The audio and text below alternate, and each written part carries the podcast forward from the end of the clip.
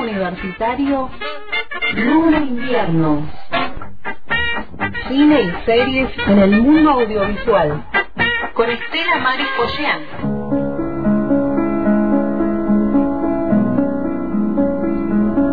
Buenas tardes, Estela. Muy buenas tardes. Muy buenas tardes. Es una tarde próxima al verano, pero con un verano que parece un verano de otras latitudes. Y vamos a hablar justamente de, vamos a iniciar un ciclo de recomendación de películas que se llama Un verano con Ingman Berman.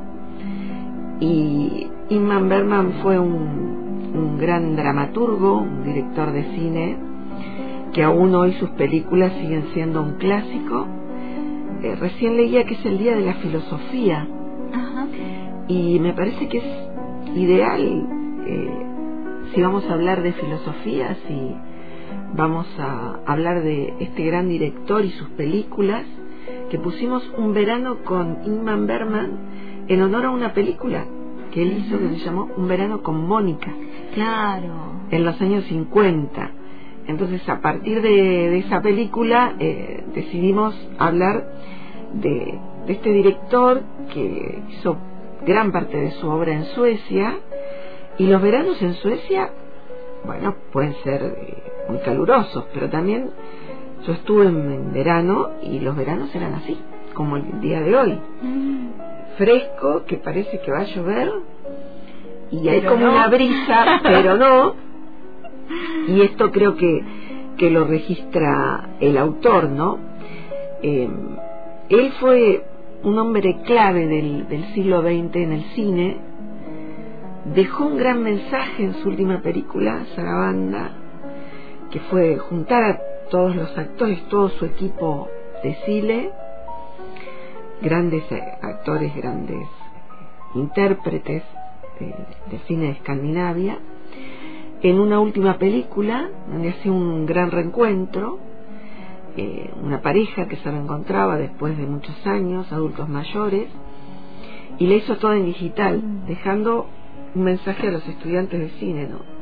que teniendo una buena dirección, una locación, una casa en este caso, y una historia, Mm. buena música, se hace una película. Hay que tener todos esos componentes, ¿no? Él fue admirado y multipremiado tanto en su país como en el extranjero. Y fíjate que él va a ser reconocido en los años 50 en Argentina y Uruguay por una película eh, que vamos a recomendar hoy. Y la obra se extiende a más de 60 películas. Mm. Están casi todas en línea, se pueden ver, también obras de teatro. Y como van a ser en estos últimos ciclos, vamos a hablar de Berman, vamos a hablar despacio, tran- tranquilas y disfrutando porque ¿qué trajimos Como en el hoy? verano, así comiendo fresas.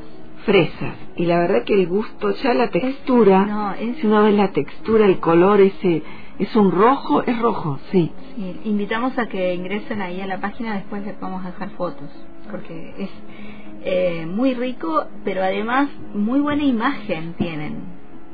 Sí, la verdad que son, y son grandes, son, son unas grandes. frutillas, fresas. Mm.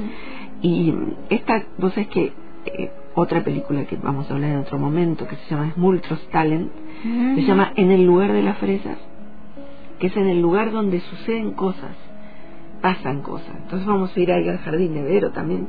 Traje un paraguas muy en una que no línea lo podemos sueca. abrir en el estudio No, porque este, no. me decías que con las fresas pide un deseo que yo ya lo pedí eh, cuando me comí la primera, eh, pero mirá si justo abro el paraguas en el estudio No, no. y se nos arruina el, el, el deseo porque dicen que trae mala suerte. Claro, no vamos sí. a poner en riesgo ese deseo, jamás. Y, y de estos temas habla mucho Berman, ¿no? Eh, mezcla el folclore, los mitos, Sí. Eh, las tensiones, y un profesor eh, de la Universidad de La Plata, ruso, es de apellido, un profesor de grado y posgrado, una vez escribió una nota en El Amante Cine, una, una revista que salía en una línea de los Cahiers du Cinéma en los 90, eh, está en la red, se puede encontrar la nota de este, de este autor, decía que el cine de Berman nos salvaba.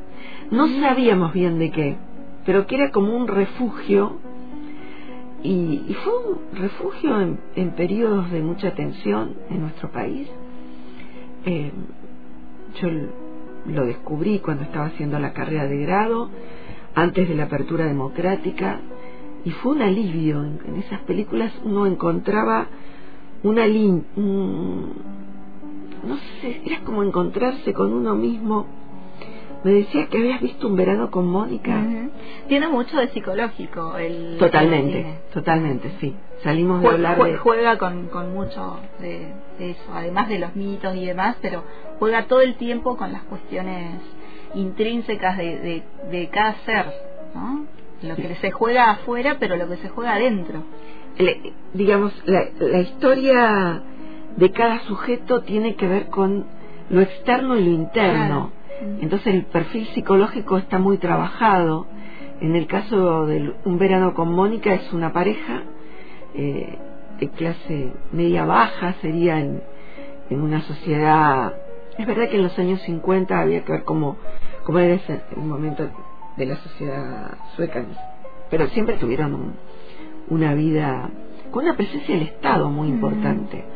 Fíjate que hace algún, no muchos años recorrí en un bus turístico y decían todo lo que el Estado eh, devolvía a, sus contribuyentes y a sus eh, ciudadanos.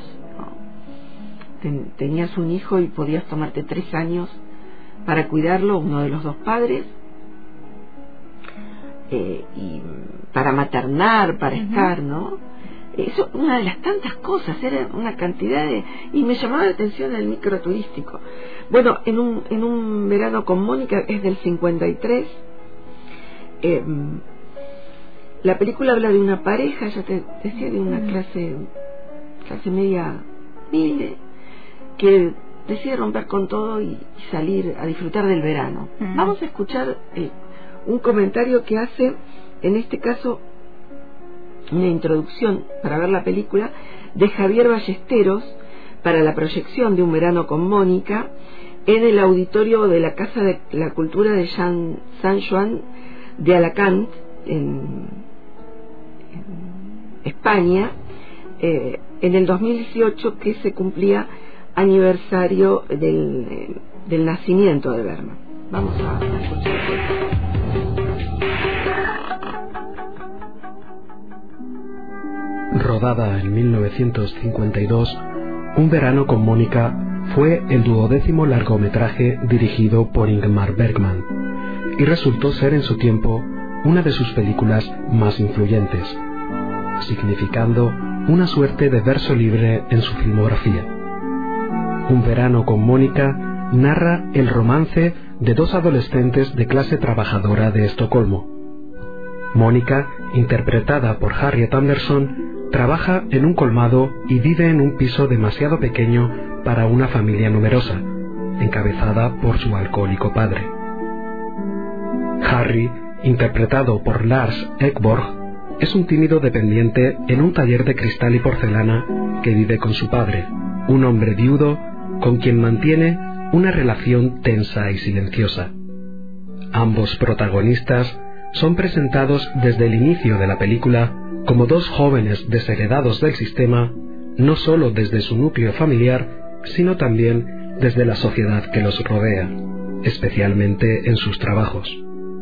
Mónica debe soportar a diario los acosos y violentos flirteos de sus compañeros, mientras que Harry es el empleado más infravalorado y ridiculizado por el jefe del taller donde trabaja. Tras conocerse fugazmente, los dos jóvenes pronto se enamoran y deciden abandonar sus trabajos y familias para huir de una sociedad que los rechaza, a bordo de un pequeño bote, hacia las islas del archipiélago de Estocolmo. Desde su debut como director en 1945 con Crisis, las primeras películas de Ingmar Bergman ya cuestionaban ciertos códigos éticos vigentes en la sociedad de su tiempo, así como los valores religiosos heredados por su padre Henrik Bergman, un pastor protestante. A finales de los años 40, hizo acto de aparición una incipiente angustia existencial en la filmografía del cineasta sueco, en películas como Prisión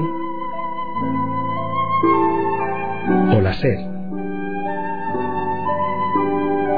Sin embargo, a principios de los 50, Bergman se encontraba en plena crisis familiar y laboral, con un contrato de esclavo, en sus propias palabras, con la Svensk Film Industry, que había congelado sus ingresos por culpa de una huelga de productores en la compañía. Para sacar adelante a su familia, con cinco hijos que alimentar, Bergman tuvo que aceptar la dirección de anuncios publicitarios para una marca de jabones. Bajo este contexto, se gestó Un verano con Mónica, una producción muy modesta económicamente. Todo iba a ser muy pequeño, muy sencillo, según el propio Bergman, la película más barata de la historia del cine. El film se rodó entre julio y octubre de 1952 en medio de un ambiente relajado y festivo.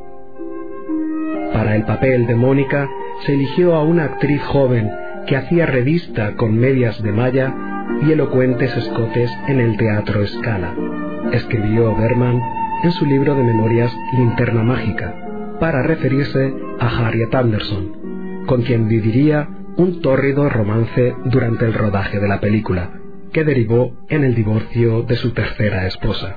Esa pasión por Harriet Anderson se trasladó al rodaje en la isla de Horno, que fue toda una fiesta.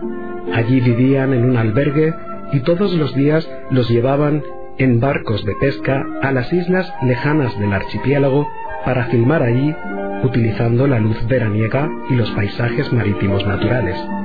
La extraordinaria fotografía de Gunnar Fischer se encarga de realizar la belleza paisajista del mar, de las rocas, del reflejo del sol sobre las superficies y de los cuerpos de los amantes besándose y acariciándose. La atmósfera estaba cargada de sexualidad, escribió Bergman en sus memorias. Y tanto que lo estaba. Un verano con Mónica es prácticamente una oda de Bergman al erotismo salvaje de Harriet Anderson en el abandono por parte del cineasta de cierto dominio del relato en aras de la pura celebración del cuerpo de la joven actriz, cuya sensualidad explosiva y sobre todo escandalosa para la época en la gran pantalla provocaría, sin embargo, el primer gran éxito internacional del cineasta sueco.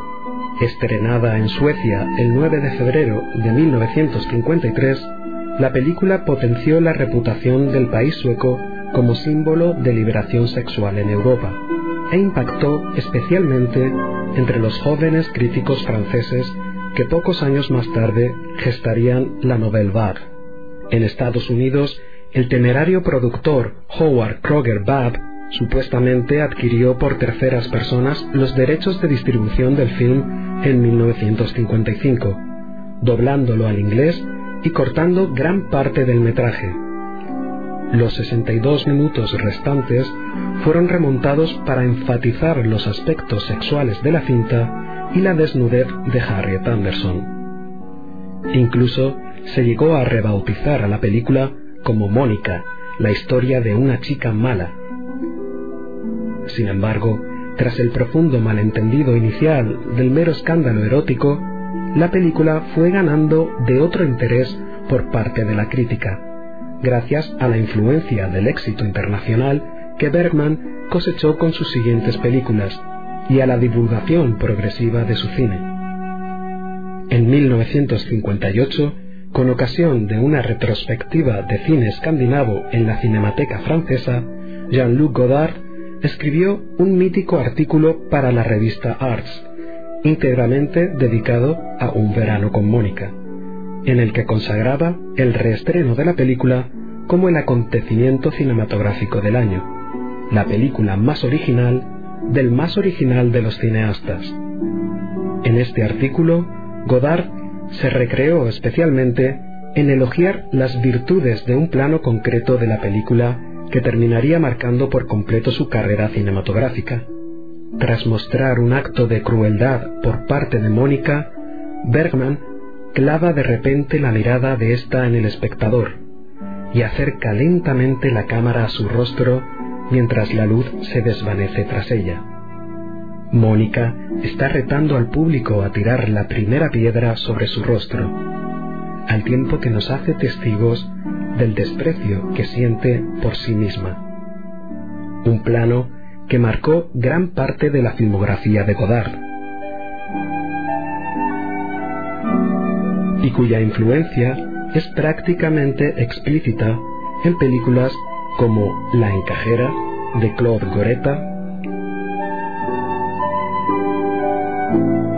Closer de Mike Nichols o Perdida de David Fincher. El cariño de Ingmar Bergman por Un verano con Mónica nunca cesó. Está cerca de mi corazón y es una de las películas que siempre me hace feliz al verla de nuevo, sentenció en una ocasión.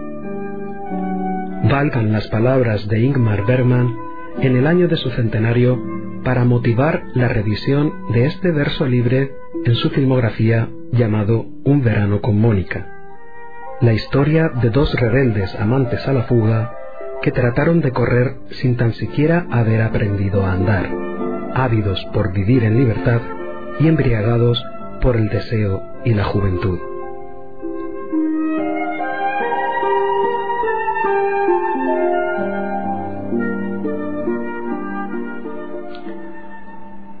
Hay un, unos encuadres, unas miradas de los Ay, sí, te decía recién, una, unos primeros planos de, de la actriz.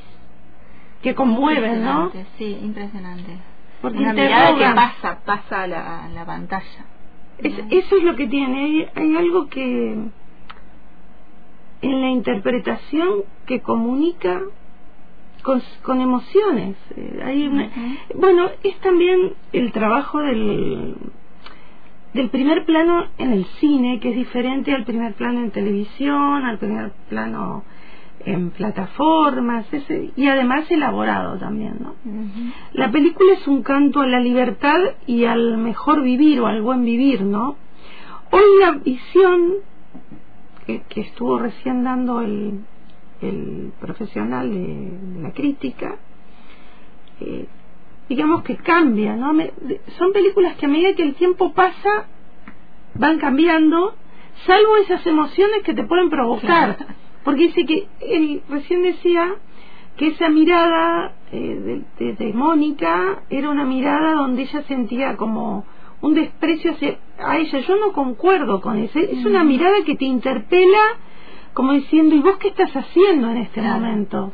Sí, yo creo que es eh, eh, la denuncia hoy tal vez se podría leer también hacia hacia lo impuesto y hacia, hacia la sociedad que transforma, bueno, el, el compañero de ella termina como alinean- alineado a la sociedad estructural, trabajar, con, hacer Mm. una familia y ella elige eh, Otra- otra, cam- otra camino. forma y claro otro camino no es como también la denuncia a, es- a eso que es lo que si en realidad eso que hacemos tiene que ver con nuestros deseos o, o con lo que la sociedad en la cual estamos te impone no qué es lo que gana a la hora de, de tu elección qué es lo que gana ahí Claro, porque porque hay un poco de eso también. Sí, porque lo, digamos, lo que plantea Mónica en la película es, por eso un verano con Mónica, seguir en ese eterno verano, ¿no? Y, y Mm. es el contacto con la naturaleza. ¿Por qué salir de ese estado que tampoco era un estado ideal? Porque pasaban cosas, en un momento alguien le incendia el bote. Siempre en el exterior hay, hay algún inconveniente, no es tan tan simple la cosa, ¿no? Eh, y también la ciudad no la, la ciudad el, el afuera de la ciudad era como mm. Yo me pareció que era también eso, eh, como una crítica al estado de cosas de, de, la, de la cultura que se va formando en el, en el estado capitalista que se arma esta ciudad industrial. Sí. si estás fuera de la ciudad, estás fuera de todo. De todo, de no todo. tenés nada. Mm. Estás ahí aislado fuera, no tenés este, eh, ninguna condición y tampoco eh, sos como visible, de, si no sos ciudadano, no sos nada. No sos nada. Una me pareció que también. Y, y siempre es la mujer la que desafía esas, esas cuestiones, ¿no? El cine de Berman bucea sobre el alma humana, las temáticas de género y la filosofía existencialista, que es el, el Kierkegaard, el cine, el Sartre, eh, Hannah Arendt, hay mucho ahí de, de filosofía de recorrido, ¿no? Vamos a unos años antes cuando va a ser reconocido por una película que acá se llamó eh, inter- eh, El verano del el interludio del verano. Mm. Eh, y se llamó acá Juventud Divino Tesoro. la película Mari, el personaje femenino principal de la película, encuentra el diario de un exnovio. Ella es bailarina clásica, está en el teatro, y le llegan un sobre el diario de un exnovio, ¿no? Que la va a llevar a su adolescencia. En el guion de la película, el incidente se describe de la siguiente manera. Mari mira fijamente el paquete y lo abre. Ella está vestida para ir a bailar para el, baile, lado de los cisnes, ¿no? Es un cuaderno que está encuadernado en un hule negro y viejo. Ella lo va a abrir nerviosa y dice, Dios mío, Berman debió sentirse mm, muy vinculado a ese momento porque dice que el, el guion de la película es parte de una historia que él tuvo en la adolescencia cuando era muy tímido con, un, con una chica y bueno, lo trasladó a esta, a esta película reciclándolo. ¿no? Lo filmamos en el archipiélago exterior de Estocolmo.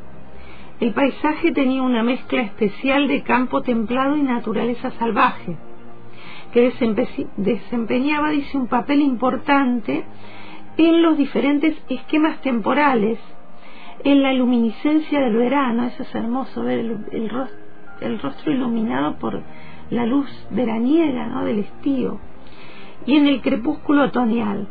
El rodaje se convirtió en una de mis experiencias más felices. El director de fotografía fue Gunnar Fischer, quien tuvo que movilizar todo su talento para hacer frente a las cambiantes condiciones de la iluminación, porque está filmada como en un bosque donde está frente al mar. Hay una casa donde ella regresa, ella deja el teatro y vuelve a esa casita donde estuvo co- con aquel primer amor, ¿no? El resultado fue deslumbrante. Un crítico sueco pensó que el trabajo de cámara de Fischer valía todos los ramos del mundo. Bravo, bravo, bravo, dijo. Y una reseña francesa del incipiente director de cine Jean-Luc Godard declaró que Summer Interlude era la película más bella del mundo. El papel principal de Mary lo interpreta Mag Britt Nilsson, una de las estrellas de cine suecas más destacadas de ese momento, ¿no? de los años 50. La cámara, eh, Berman quedó claramente impresionado, ¿no? Dice, la cámara la capta con un afecto que es fácil de comprender. Ella abrazó la historia de la niña y la elevó aún más con su bri- eh, brillante mezcla de alegría y seriedad. Wilhelm Malmsten, los nombres no suecos, uno de los actores más utilizados por el director en aquella época, era su atractivo romántico, perfecto para el papel del estudiante tímido que alguna vez fue Ingmar Bergman. Malmsten a menudo tuvo que interpretar para Bergman figuras de alter ego más o menos disfrazadas, pero no sentía ningún afecto especial por el personaje de esta película. En cambio, la actriz sí. Mari, la maestra de ballet y la, y la periodista algo cansada, eh, hay, digamos, hay un, aparece un personaje femenino, aparece una tía, aparece un tío, la madre falleció, aparece un periodista, son dos, eh, que, que, bueno, siguen el andar de la, de la figura esta que es tan importante en el momento del presente, el pasado que va en flashback ella recién se estaba preparando para ser una gran bailarina. Los tres son, eh, los, los personajes son proyecciones del mismo director de alguna manera. Algunas de sus escenas fueron filmadas en el Teatro Ópera Real, que es muy lindo, ¿no? Eh, donde María es la primera bailarina. Berman quería rodar la película en exteriores, pero eh, y también dentro del, del teatro, pero bueno, ahí hubo algunos problemas en, en la filmación.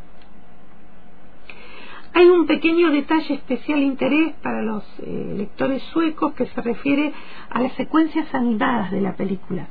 Dentro de la película ellos van, cuando eran jovencitos, se enamoran, se encuentran, nadan, y hay un momento donde, él empieza a dibujar en ese, en ese cuaderno que ella va a recibir, en ese diario, y los dibujos empiezan a transformar en animación. Entonces es algo totalmente delicado eso. Y hay un momento donde ella le dice, vamos a buscar y a comer fresas salvajes. Así que te invito a escuchar un poco de música y seguir Dale, apreciando estas fresas que tenemos acá. sí, sí.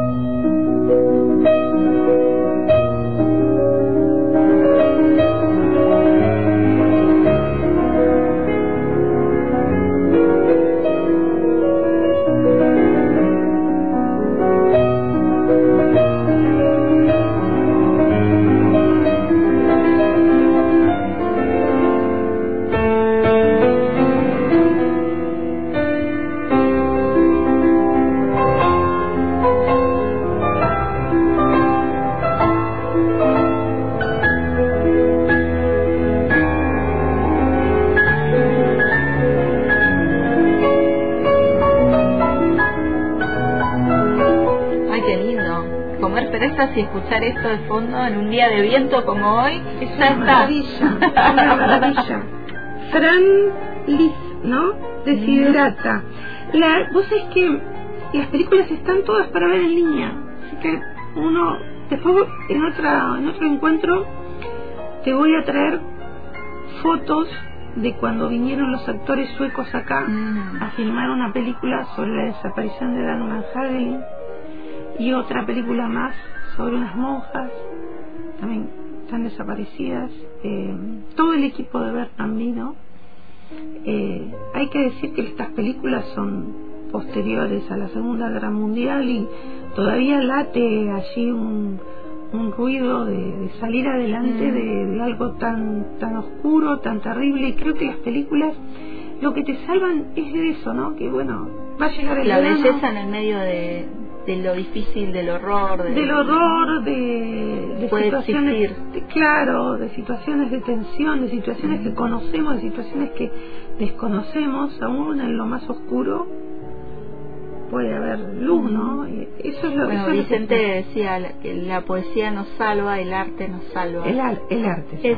es, es lo que lo que nos queda siempre, ¿no? Mm. Y además, en Suecia, recordá que durante mucho tiempo tuvieron un alto índice de suicidio joven.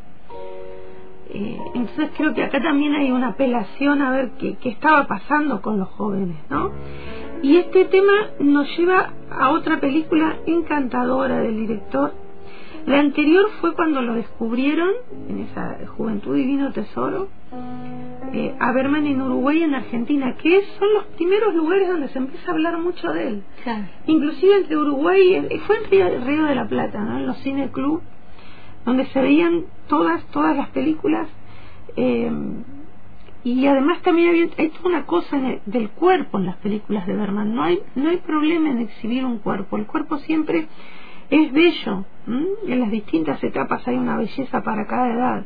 Y, este, y esto nos lleva a otra película de verano también, que es eh, Sonrisas, el sueño de una noche de verano, mm. Sonrisas de una noche de verano, que eh, es una comedia de enredos amorosos, de cambios de identidad, y está inspirada en la obra de, de Shakespeare, ¿no? Eh, trabajada más en, otra línea. Y te leo algunas frases antes de cerrar este ciclo de, hoy de películas de Berman, eh, que me parecieron muy interesantes de eh, Juventud Divino Tesoro. Dicen los protagonistas, ¿no? Dice la esta bailarina que recuerda a su antiguo novio.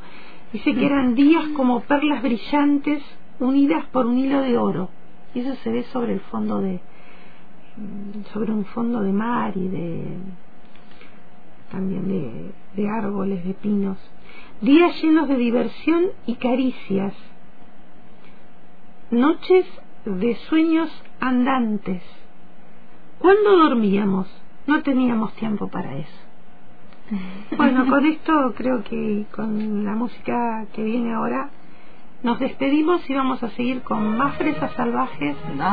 y voy a traerte otras comidas muy simples, mm. pero que nos hablan de este, de este director. Algo muy simple que va a gustar mucho. El arte, y en este caso hoy, el arte y las fresas nos hablan. El arte y las fresas. Sigo pidiendo el mismo deseo yo, que tiene que ver con el domingo, ya sabrán. Ah, bueno, ah, bueno, muy bien, muy bien.